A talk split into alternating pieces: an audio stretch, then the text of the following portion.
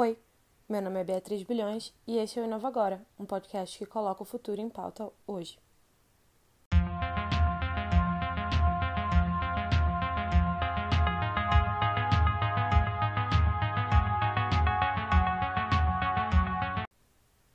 Seja bem-vindo ao primeiro episódio deste podcast, onde eu, sua host, vou falar sobre uma série de assuntos relacionados à cultura digital, marcas, tecnologia e o impacto que isso tudo tem na nossa vida. Como esse é o primeiro episódio e esse é um projeto experimental que eu estou fazendo, é, eu vou me apresentar bem rapidinho. Meu nome é Beatriz, como eu já tinha falado.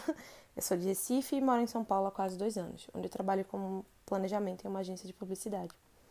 É, mas eu queria começar, na verdade, com um disclaimer. Essa é a minha primeira experiência gravando um podcast ou com áudio em geral.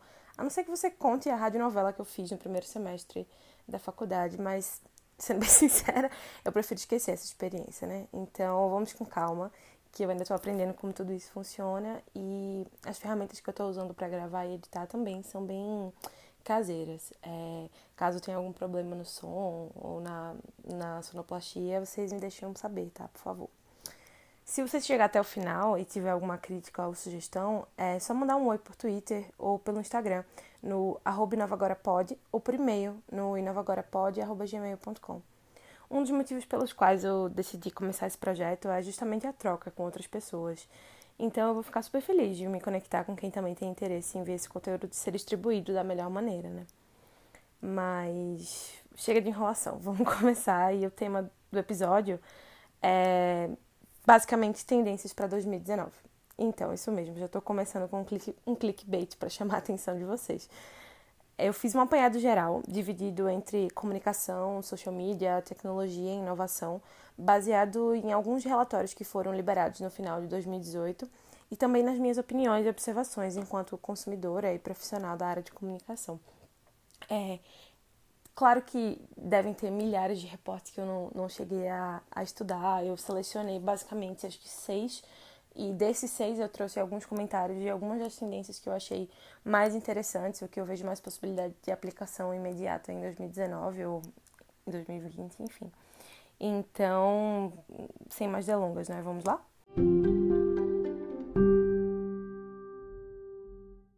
Nesse primeiro segmento, eu vou comentar com vocês algumas tendências pertinentes à comunicação e comportamento dos consumidores. E eu queria começar pela trend número 1, um, que é basicamente confiança, marcas e social media. A gente sabe que 2018 não foi um ano fácil como um todo, mas foi especialmente complicado para empresas de social media, tecnologia, enfim, como o Facebook e Twitter. Acho que não preciso nem falar, né, dos escândalos da Cambridge Analytica, o vazamento de dados, a cobrança pesada dos usuários para melhorar a segurança e a transparência e aquela coisa meio feia de tentativa de acobertamento do rolê todo via PR pegaram muito, muito mal para a empresa do, do Mark Zuckerberg, né? Eu acho que foram mais ou menos 70 e poucos escândalos, ou pelo menos noticiados no ano passado. É, me corrija se eu estiver errada com esse número, mas eu sei que foram muitos, muitos. Era, a gente, no final do ano tava basicamente saindo um por dia, né? Enfim, meio mal. Enquanto isso, a rede social do, do Passarinho enfrentou diversos problemas ligados à proliferação descontrolada de bots, fake news e discursos de ódio, o que acabou com o banimento de milhões de contas falsas e muita treta, especialmente aqui no Brasil, no nosso caso, na eleição, né? Mas o resultado disso tudo é que mais de 60% das pessoas dizem não confiar mais nas redes sociais, segundo o último relatório de confiança que foi publicado pela Edelman agora no final de 2018. Enquanto isso, o Instituto Ponemon acredito que é assim que fala, que é uma empresa de pesquisa independente especializada em privacidade e proteção de dados, relata que a confiança no Facebook caiu mais de 66% no último ano. Diante de tudo que rolou em 2018, essa movimentação é, é até natural, né? Mas é um pouco preocupante, porque enquanto profissionais de comunicação, ou, não sei se todo mundo que está me ouvindo trabalha com isso, só tem interesse, mas se a gente não confia nas redes sociais, como é que a gente vai seguir marcas e interagir com elas, né? Esse é o ponto que eu queria levantar nesse segmento. O Hootsuite, que foi uma das, das fontes que eu peguei para esse primeiro segmento, indica que a gente está vivendo numa era de ceticismo social, um termo que eu achei super apto. Porque é fato que esse momento apresenta tanto os novos desafios quanto novas oportunidades né, para as marcas. a gente está observando uh, os usuários desconfiarem de empresas de mídia, de grandes celebridades ou influenciadores muito grandes que estão envolvidos em escândalos de bots e compras de seguidores. E tá, a gente está vendo uma, uma pequena reversão da confiança quando você quer pesquisar ou, ou uma informação ou você quer algo e, e antes a, a gente estava um pouco acostumado agora nos últimos anos a lidar muito com influenciadores ou com marcas mesmo, o conteúdo e a gente está vendo essa pequena reversão de confiança para amigos e família conhecidos nas redes sociais ou, ou até micro influenciadores, né, que são pe pessoas menores num, num nicho assim e é quase como se estivéssemos voltando para tempos mais simples em termos de troca de informações ou recomendações por causa dessa quebra de confiança. O interessante é quando consideramos os efeitos disso para as marcas que têm presença ativa em social media, né? Como eu estava falando logo, logo, logo menos. A pergunta que para no ar para mim, e eu acho que tenho certeza para diversas outras pessoas, é uma só, né? Como é que a falta de confiança nas próprias plataformas afeta o negócio das empresas? A resposta é claro que a gente ainda não sabe, mas é por isso que reconstruir a confiança é uma das grandes tendências para 2019, visto que as marcas vão precisar adotar outros papéis para continuarem relevantes dentro do, desse contexto de desconfiança social, né? Alguns pontos que o relatório de Social Media Trends do Hootsuite levantou eu achei muito relevantes são focar menos em maximizar alcance e mais em gerar engajamento de qualidade e muito transparente sempre e aqui, quando a gente fala de engajamento, é mais do que cliques, likes e afins, são comportamentos que têm potencial de impactar no valor da marca e no ROI a longo prazo, como investir em conteúdos específicos para grupos menores, é, mas que trazem insights importantes para a marca, ao invés de falar com todo mundo, mas não atingir ninguém. Eles apontam Adidas e The New York Times como bons exemplos, se a gente for observar a comunicação digital. E um outro ponto é que a abordagem de tamanho único não funciona mais, isso já tem um tempo, né?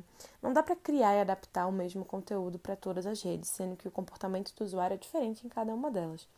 Um exercício rápido que a gente pode fazer aqui, eu estou divagando, é analisar o próprio comportamento de canal da gente, o meu, o seu, o nosso. Você posta mesmo, ou compartilha o mesmo tipo de conteúdo no Facebook, no Stories do Instagram, no WhatsApp, por exemplo? Eu apostaria que não, porque a gente entende a nuance de cada plataforma, né? A gente meio que intuitivamente sabe que um conteúdo funciona para um, mas não para outro, e isso também é verdade para marcas. Mas por diversos motivos que vão desde budget até falta de tempo ou conhecimento, dependendo do, do patamar da marca, é, nem todas adotaram esse comportamento diversificado, né? Será mesmo que todas as marcas precisam estar no Instagram ou em qualquer outra rede, assim, só por estar? Porque o mais importante para reconstruir essa confiança é focar no propósito.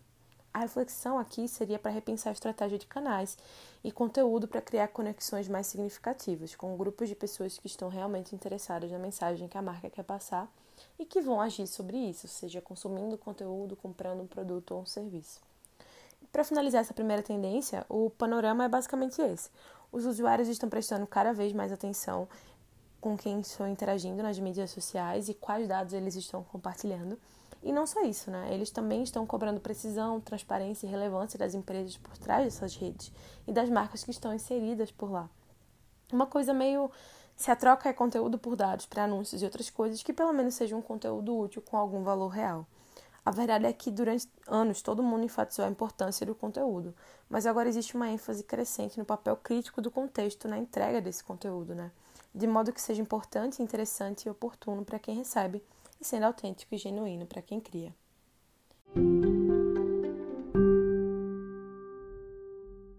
Vamos para a segunda tendência? Agora eu queria falar sobre a ascensão dos stories. A questão da confiança estar cada vez mais voltada para família e amigos imediatos demonstra uma mudança para formas mais pessoais de se engajar nas mídias sociais. E isso fica claro no tipo de conteúdo que está sendo compartilhado hoje pelo usuário comum. Eu vou jogar uma informação aqui para vocês.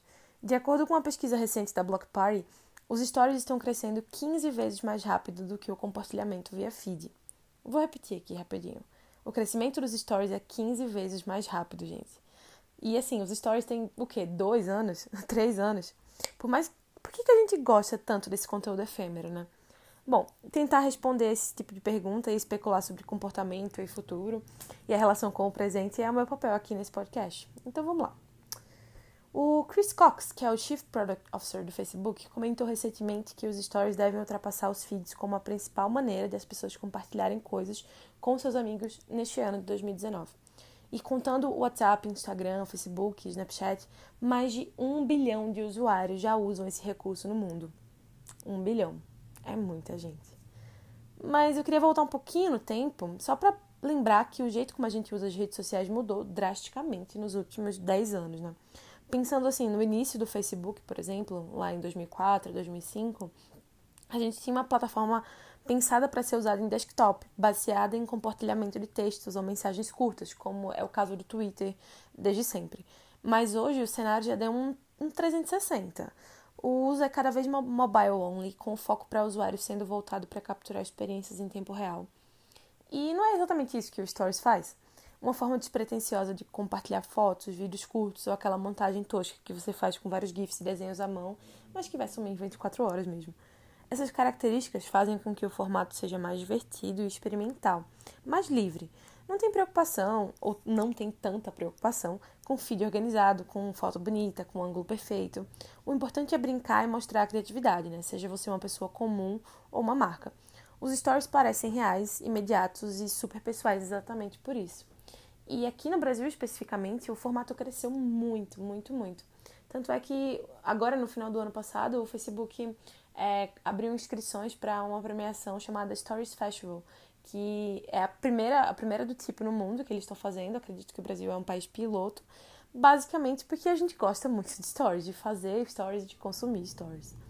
Então, é por isso também é, dessa questão dos stories serem mais reais, pessoais, a gente vê muita marca usando o formato de, do jeito errado, apenas adaptando o conteúdo sem respeitar as particularidades do comportamento dos usuários, né?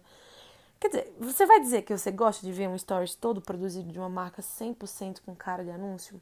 Eu conto nos dedos os que eu gostei e não pulei de imediato, porque parece muito fora de lugar. É uma coisa que eu veria normalmente no feed, ou então num anúncio no Facebook, no YouTube, e ali estaria talvez num contexto mais acertado. Mas no Stories, não é, parece fica dissoante, né? Não encaixa não parece muito real. E é isso que vai mudar em 2019, ou pelo menos deveria, segundo todas as tendências que eu vi por aí.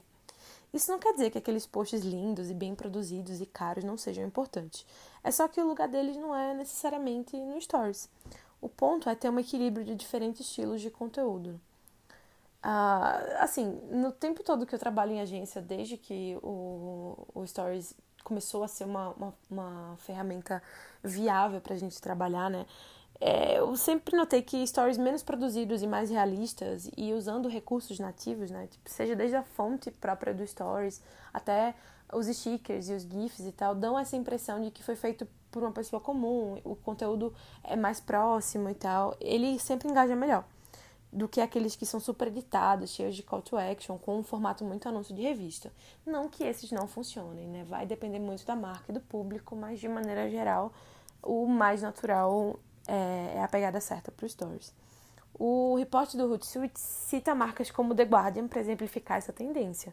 Mas aqui no Brasil eu queria destacar o Ashwing, que é aquele site de decoração e imóveis online que faz um trabalho muito bacana com stories desde quando o Snapchat ainda estava vivo por aqui. Se você não conhece, talvez seja um bench bem legal de acompanhar. Mas é claro que o que falamos na tendência anterior ainda vale. Não existe tamanho único, né? Então, esse tipo de intimidade espontaneidade, obviamente, não funciona para todas as marcas. É importante testar, observar os padrões e ver se isso realmente faz sentido para sua marca ou estratégia. Mas o que está ficando claro é que os stories são essenciais para essa nova onda de nativos digitais. E o feed de notícias pode estar lentamente se tornando uma coisa do passado.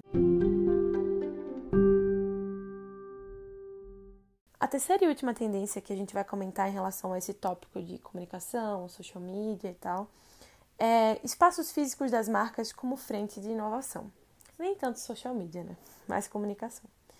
Agora eu vou dar uma roubadinha assim de leve na história, porque essa não é necessariamente uma previsão para 2019, mas sim algo que deve perdurar por pelo menos mais três décadas, assim, e que, na minha opinião, já está acontecendo ou se movimentando para acontecer hoje mesmo.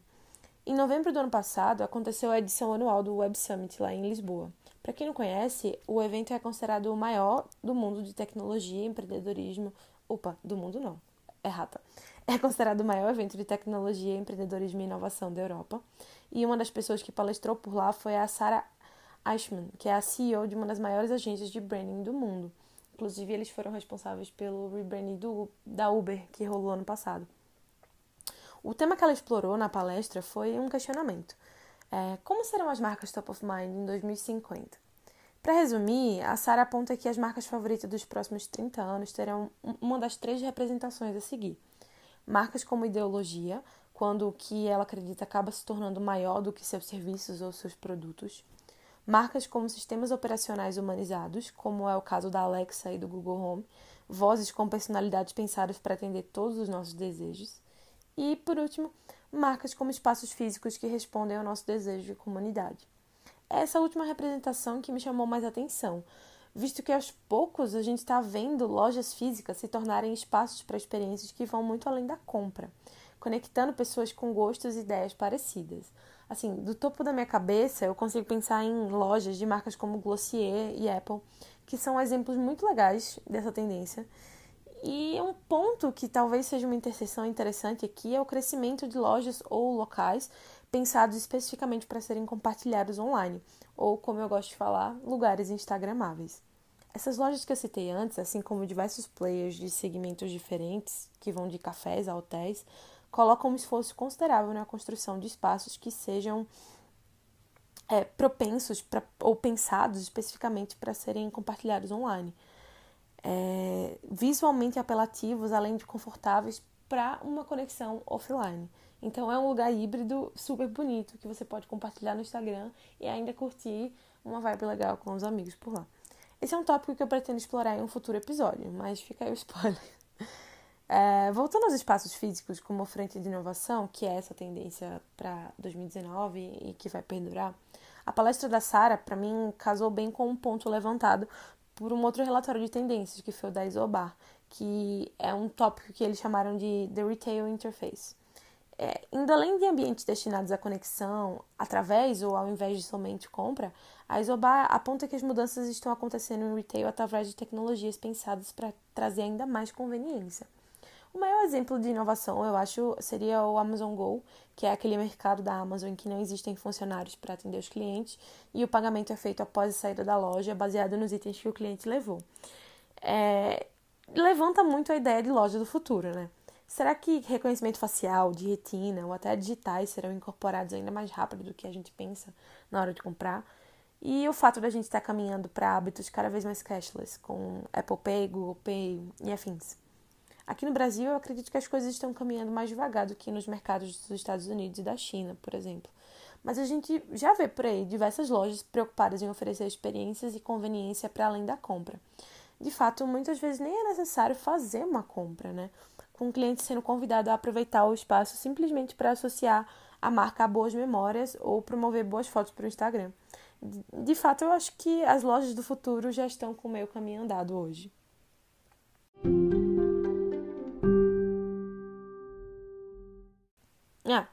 Com isso, a gente finaliza os comentários sobre comunicação e a gente chega à segunda parte deste primeiro episódio. Eu espero que vocês estejam gostando até aqui.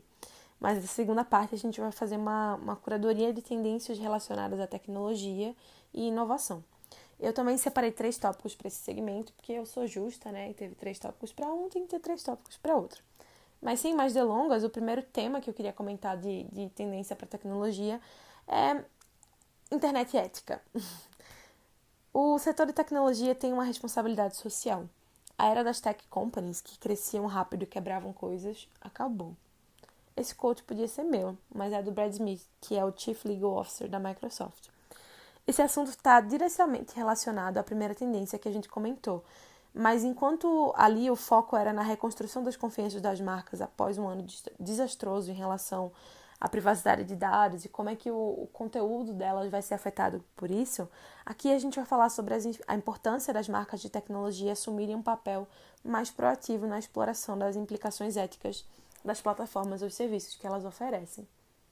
Porque é inegável que a tecnologia trouxe transformações positivas para a sociedade, né? Só no âmbito social, por exemplo, dá para listar coisas básicas, como o fato de você não precisar mais perder contato com a família e amigos depois de se mudar para o outro lado do mundo, Ou um outro exemplo é um estudo de um sociólogo britânico que passou 15 meses no interior da Bahia, um, acho que um ou dois anos atrás, estudando a, como a população ali usava as redes sociais.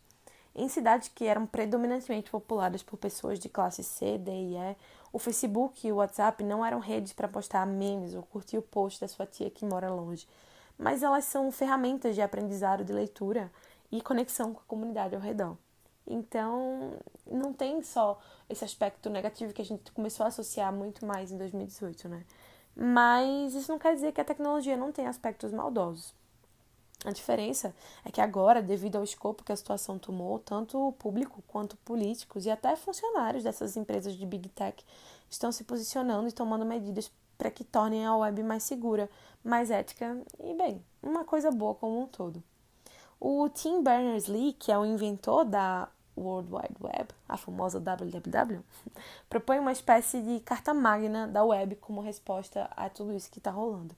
Um contrato de comprometimento entre vários países e empresas para tornar a internet um espaço seguro, diverso, aberto e acessível. Falando na Web Summit de 2018, ele reforçou sua crença de que chegamos num ponto crucial em 2019, com 50% do, do planeta conectado à internet e que uma mudança para melhor não só é possível, como também é necessária. A gente está vendo também o envolvimento de vários líderes techs nessa tendência, né? Como o CEO da Salesforce, o Mark Benioff, que é um crítico ferrenho de outros bilionários tech que não fazem nada com a sua fortuna ou as suas empresas para melhorar os problemas das cidades em que estão localizados, sejam esses problemas causados pela marca ou não. Outra voz importante nesse movimento é o CEO da Apple, Tim Cook. A primeira coisa que você vê quando é, inicia um iPhone agora é que privacidade é um direito humano. E por isso eu acho pertinente terminar esse resumo com um quote dele que diz tudo sobre essa movimentação. Essa crise é real, não é imaginada, ou exagerada, ou louca. E aqueles de nós que acreditam no potencial da tecnologia para o bem não devem se afastar desse momento. Agora, mais do que nunca, como líderes de governo, tomadores de decisões nos negócios e como cidadãos, devemos nos fazer uma pergunta fundamental: em que tipo de mundo queremos viver?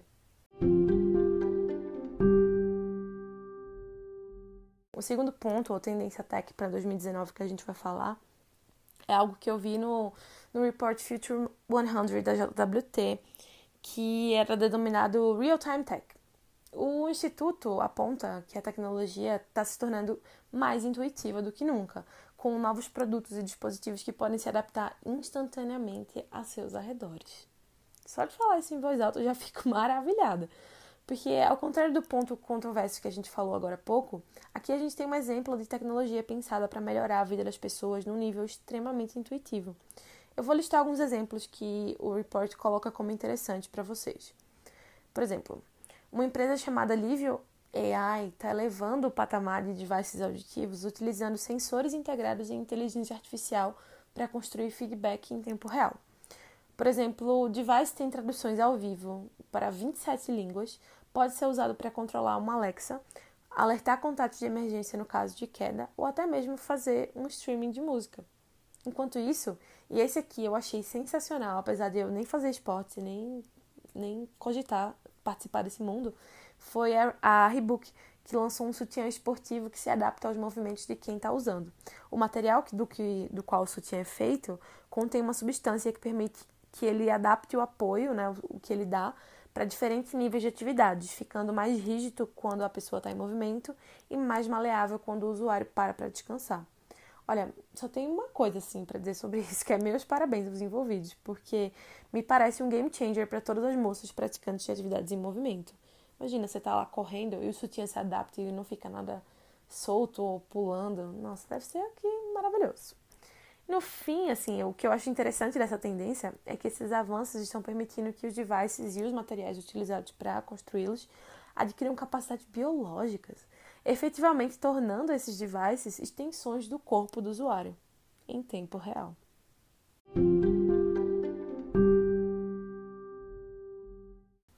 E por fim, a gente chega ao clichê de deixar o melhor para o final.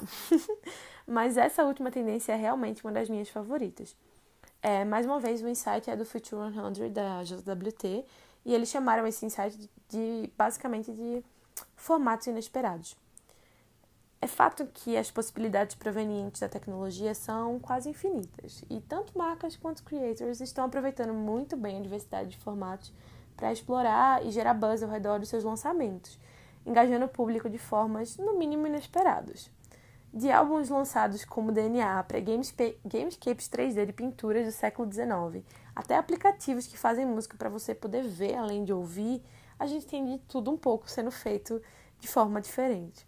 Por exemplo, para o lançamento da coleção H&M e Moschino em 2018, a H&M adotou a cultura digital típica do target pretendido da coleção, que era a geração Z, para criar um reality show de realidade aumentada em colaboração com a Magic Leap, que se você não sabe é uma empresa misteriosa, digamos assim, de realidade mista e computação especial apoiada por marcas como Alibaba, Google e Warner Bros. A experiência, que foi revelada na estreia da coleção em Nova York, era essencialmente uma caixa gigantesca em que os convidados podiam entrar e essa caixa evocava o interior de uma televisão com roupas expostas. À medida que as pessoas iam navegando pelo espaço, que era meio surreal, roupas e elementos visuais respondiam ao movimento das pessoas dentro da caixa. Mas eu confesso que o meu exemplo favorito desse, dessa tendência é com certeza o da banda britânica Massive Attack, que marcou o 20 aniversário do álbum Mezzanine, codificando ele em fitas de DNA sintético. Fitas de DNA sintético, com a lata capaz de conter cerca de um milhão de cópias do álbum. O artista e membro da banda o Robert Del também criou um print especial usando tinta que continha o mesmo DNA. Eu sou meio que fascinada por DNA, especialmente aplicações para resolver crimes. Mas esse uso do formato me deixou curiosa para ver o álbum ao vivo, não vou negar. E o mais legal, assim, que eu acho dessa tendência é perceber que à medida que a cultura da experiência continua a explodir, é, criadores e inovadores estão se tornando mais experimentais com o que eles criam, expandindo os limites da arte e da ciência para estimular os consumidores e gerar atenção. Eu confesso que estou curiosa para ver o que vem por aí de diferente, porque a gente é bombardeado por tanta informação e tanto conteúdo o tempo inteiro e é realmente um desafio pensar em formatos diferentes para chamar a atenção.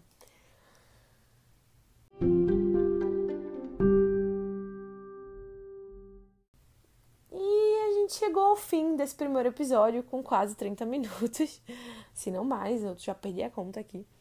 Eu confesso que ficou maior do que eu esperava e eu acho que nem todos os episódios vão ser tão longos. Dependendo do assunto, a gente pode ter um episódio bem mais curto, enfim. Mas eu acho que foi bacana para o primeiro episódio, porque esse assunto rende muito mais do que a curadoria que eu fiz aqui, né? Se você tiver algum feedback para me dar ou só quiser apoiar o projeto, é, não esquece de seguir o Inova Agora nas redes sociais.